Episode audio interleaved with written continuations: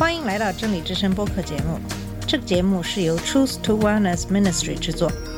在这个节目里，我们要从一个不一样的角度向你介绍圣经和基督，带你走进一个属灵的世界。我们的节目在每个星期二、四、六更新，欢迎你的收听和关注。all the colors of the rainbow. 你好，我是马军。在上期的节目里讲到了在基督教历史上对三位一体的这个教义的争论，对这个教义方面的分歧，导致了在亚历山大城的两个重要的教会之间的分裂。争论的起源是因为阿里乌斯倡导的从属论。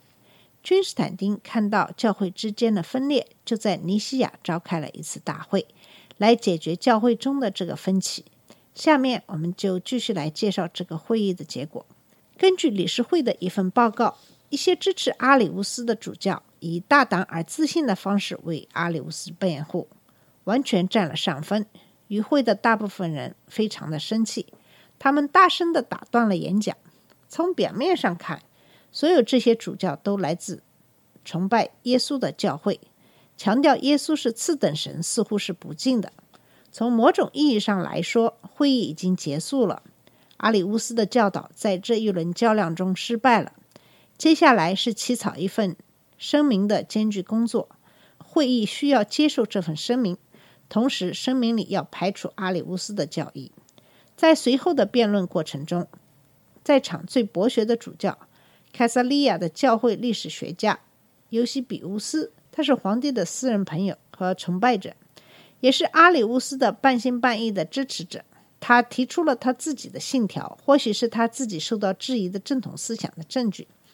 但是，大多数的牧师意识到要采取一些特殊的措施来防止阿里乌斯异端再次抬头。为了这个目的，他们制定了另外一份可能来自巴勒斯坦的信经。他们在其中插入了极其重要的短语：“真神的真神，生而非造，与父同在。”其中的表达是。Homoousion 意为同体，可能出自科尔瓦多，是今日的西班牙境内的主教何修之手。因为他对君士坦丁的影响很大，因此帝国的砝码就被抛向天平的这一边。因此出现了尼西亚信经，至今仍是罗马、东方和英国圣公会以及其他一些教会的正统标准。这个尼西亚信经主要是包括以下部分：我信一位全能的父神，创造天地以及一切可见和不可见的事物。第二，我信独一的主耶稣基督，神的独生子，在万事之前由父所生，出于神而为神，出于光而为光，出于真神而为真神，受生而非被造，与父一体，万物都是借着他造的。为了我们和我们的拯救，从天而降，由圣母玛利亚的圣灵道成肉身，成为一个人，也在本丢比拉多手下为我们钉死在十字架上。他受苦并被埋葬，照圣经上所说，第三天复活升天，并坐在天父的右边。他将带着荣耀再来审判活人与死人。他的天国没有尽头。第三，我信圣灵赐生命的主。从父和子出来，与父子同受敬拜，同受尊荣。他曾借众先知说话。我信独一神圣大公使徒的教会。我认使罪得赦的独一洗礼。我望死人复活，并来世生命。与会的主教除了两位之外，都在该信经上签字。不久，这两位主教和阿里乌斯一起被驱逐。同时，君士坦丁满心喜悦。认为问题都解决了，他举行了盛大的宴会。这种事情超乎基督徒的想象。谁会想到帝国的元首和教会主教同坐一桌，共同庆祝基督教会即将到来的快乐时光呢？没有一位主教缺席皇帝的宴席。卡萨利亚的尤西比乌斯激情地写道：“保镖和士兵在一边警卫，腰佩利剑，布满宫廷的外院。”但是在他们之中，属神的人则毫无畏惧地走动，进入宫廷的深处。在宴席上，他们有的和皇帝躺在同一个睡椅上，有的则坐在皇帝两侧的靠垫上。人们很容易想象这是基督的恩赐，或者将其视为梦境而不是现实。来自埃及的主教帕夫努提乌斯曾在狄奥西多皇帝的迫害下失去了一只眼睛，他单独挑出来接受这个皇帝的特殊的荣耀，作为皇帝和教会之间友谊的标志。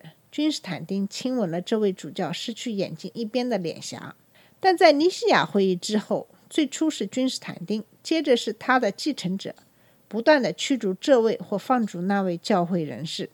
教会的教导常常取决于对皇帝宠爱的控制。法院被代表基督教团体的代言人占领，结果就是帝国权力永远可以驱逐主教。而当一个新的教会顾问团在宫廷中占上风的时候，又常常将被驱逐的主教召回。没有比阿塔纳修的经历能更好的证明帝国权力是如何控制教会的。他很可能作为亚历山大城的主教，亚历山大的秘书出席了尼西亚会议。如果是这样，他可以声称自己是尼西亚信经的贡献者，以及尼西亚信经的捍卫者。不久以后，年仅三十三岁的他在亚历山大主教去世之后，继承了亚历山大的主教职位。但在以后的五十年里，没有人能够预料到谁将赢得和阿里乌斯主义的斗争。在这些年里，阿塔纳修至少被驱逐五次，每次的驱逐和召回不是代表着皇权的更替，就是代表着成为皇帝耳目的宫廷教会集团在人员构成上的变化。阿塔纳修有时候感到完全得不到皇帝的青睐，以致觉得被所有的支持者抛弃。正是在那样的一些时刻，他发表了他著名的反抗檄文：“阿塔纳修对抗世界，如果需要，他可以独自对抗整个帝国。”在这五十年里，关于阿里乌斯问题的白热化的争论仍在继续。在尼西亚会议之后不久，一个温和的团体，有时候被称为半阿里乌斯派，从严格的阿里乌斯派中分离出来。他们试图重新解释关于同体的声明。他们坚持使用 “homos” 一词，这个词的意思是相近的，用这个词来描绘道与圣父之间的关系。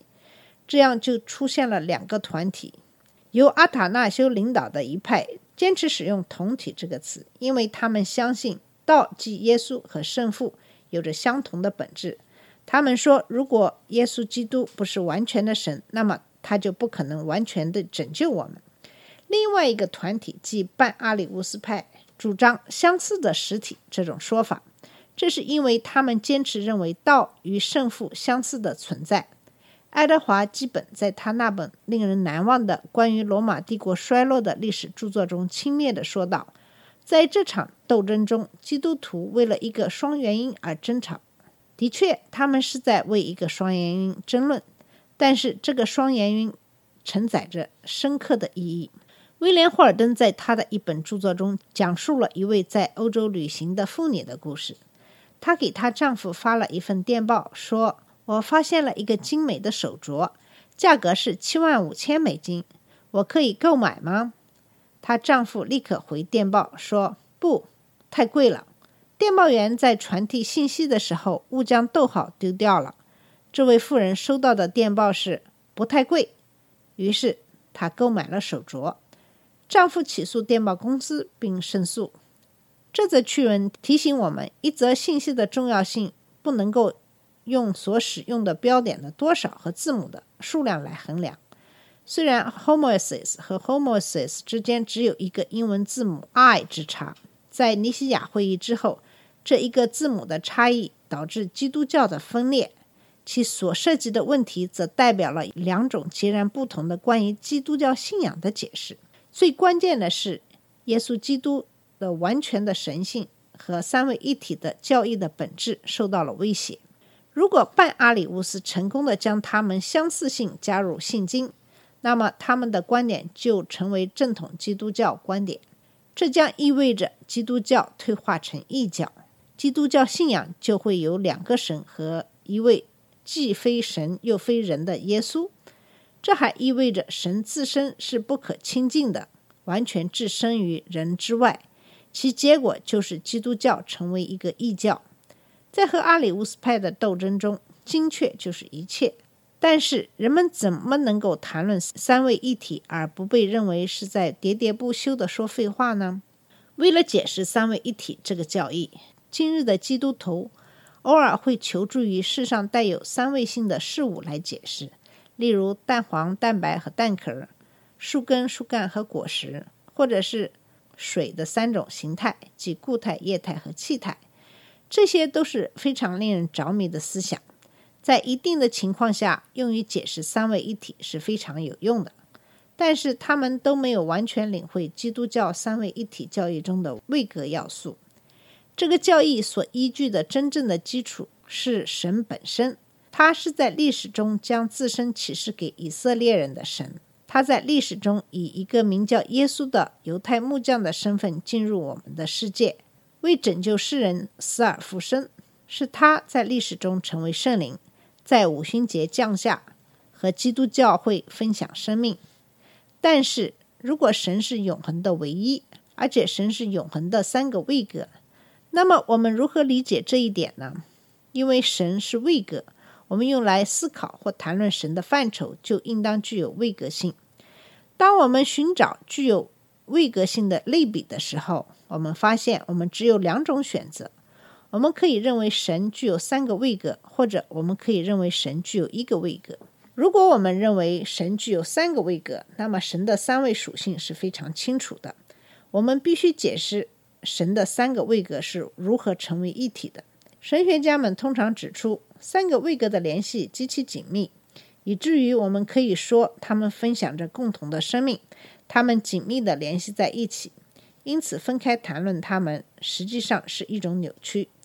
由于这种类比依赖于一个由三位格组成的社会，所以神学家们称之为社会类比。该类比的说服力在于，它非常清楚地认识到了神的三位性。其问题在于，它如何明确地解释神的合一性。如果我们认为神具有一个位格，那么我们必须解释它的三位性。其中一个办法是认为一个位格具有几种独特的功能，比如思维、情感和意志。由于这种类比利用了心理功能，神学家们称之为心理类比。该类比的说服力在于它非常清楚地解释了神的合一性，它是一个位格。其问题在于它对神的三位性的解释模糊不清。正如现代神学家如雷纳德·霍奇森和卡尔巴特一样，早期教会也使用了这两类的类比。在公元325年到381年之间的数十年间，第二次教会会议召开，在阿里乌斯争论中的领袖逐渐澄清了位格的用法。三位所谓的卡帕多西亚教父——纳西扬的格列高利、尼撒的格列高利和大巴希尔。领导着这项成就。卡帕多西亚教父们运用社会类比，但是他们认识到三位神圣的位格之间的区别仅仅存在于他们之间内在的神圣的关系中，不存在三位神。神是独一的神圣存在，具有三个载体，三位位格中的独一神。但是早期的基督徒所谓的位格一词与今天的含义并不相同。对于我们来说，一个人就像汤姆·迪克或是亨利，但是拉丁词 persona 起初的含义是演员在舞台上戴的面具。尽管这个词可能引起误解，基督徒还是用这个词来描述圣父、圣子、圣灵的动态的内在和共同的生命。其后的迦太基附近的希波主教奥古斯丁运用了心理类比，他相信。如果人是神按照他的形象创造出来的，那么他也就是神按照三位一体的形象创造出来的。奥古斯丁关于三位一体的类比源于人的心智。他说，神类似于在人的心智中的记忆、智慧和意志。简言之，当我们想到神的时候，我们不必想到三个位格，而只看成一个位格。当然，奥古斯丁明确表明。这只是一个类比，他是一位深刻的思想家。他没有假设说神是一位坐在天庭中受人称颂的人。我们是有限的人类，寻求忠实的谈论上帝的奥秘。事实证明，阿塔纳修并不是独自对抗世界。他在世的时候就目睹了他所拥护的事业取得了胜利。他在七十五岁高龄去世的时候，离世时非常的平静。最终，他可以在生命的最后岁月安安稳稳地坐在亚历山大主教的职位上，而且对他来说更重要的是，他可以确信他曾在尼西亚以及其后岁月中为之奋斗的信经成为教会的信经，三位一体的神，万福的三位一体。好了，我们今天的节目就到这里。在今天的节目里，主要是给大家介绍了三位一体这个教义的含义。以及当时对这个教义的争论。下一期节目我们会继续给你讲述基督教的历史。谢谢你的收听，下次节目再见。这里是真理之声播客节目，真理之声是 Truth to Wellness Ministry 旗下的一个节目，由 Truth to Wellness Ministry 制作和播出。如果你有什么想跟我们分享，请给我们发电子邮件，我们的邮箱地址是 truth to wellness at gmail.com。你也可以直接去我们的网站 www.dot.truthtowellness.com 浏览更多的信息。下次节目再见。All the colors of the rainbow.